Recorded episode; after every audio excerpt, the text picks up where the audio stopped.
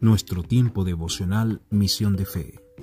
Mirad a mí y sed salvos todos los términos de la tierra, porque yo soy Dios y no hay más. Isaías 45, 22.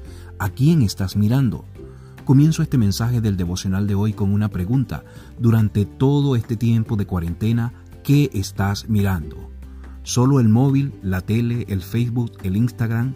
¿O estás mirando por el balcón o la ventana deseando que todo pase y volver a la rutina de siempre. Yo personalmente creo que Dios nos está mostrando algo que debemos mirar, pensar y reflexionar. Tenemos la tendencia de mirar lo que nos conviene o interesa, de mirar lo que deseamos o nos agrada. Por eso a veces perdemos la capacidad de mirar lo que Dios quiere mostrarnos. El eterno Dios dice, mirad a mí y sed salvos, todos los términos de la tierra, yo soy Dios y no hay más. Mirad al eterno Dios ante los imprevistos de la vida, Él sabe cómo hacer que esto sea para el bien. Mira al eterno Dios cruzando el infortunio y las malas noticias, Él te da la salida. Mira al eterno Dios cuando estás rodeado de calamidades, sufrimiento y angustias, Él es tu socorro. Mira al eterno Dios cuando la enfermedad toca tus puertas, Él es tu sanador.